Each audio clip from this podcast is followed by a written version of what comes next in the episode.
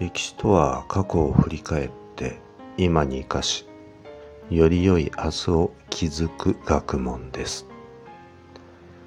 選択することは人生の基本です。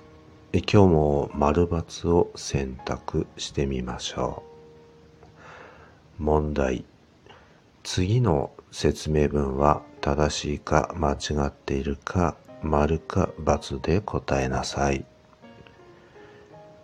源平合戦のきっかけとなった方言の乱は、崇徳上皇と白河天皇が皇位継承をめぐる争いに源氏と兵士の武力を利用した政変で、1156年に起きた。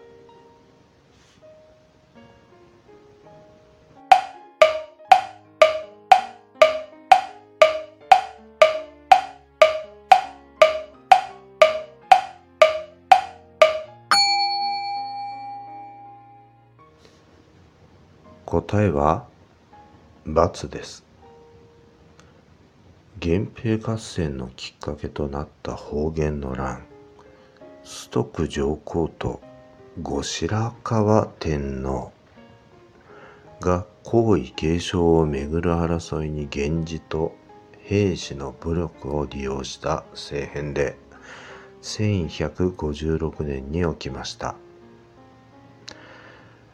源義朝と平清盛はこの時点では味方同士でした。後白河天皇の方につき勝利しています。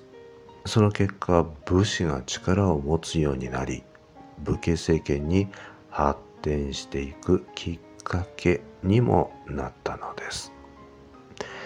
ところで、平治の乱は方言の乱での源義朝と平清盛。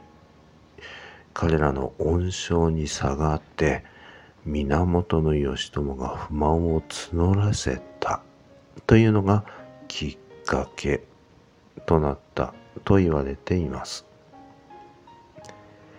今日はこの辺でおしまいにしましょう。それでは次回まで。ごきげんよう。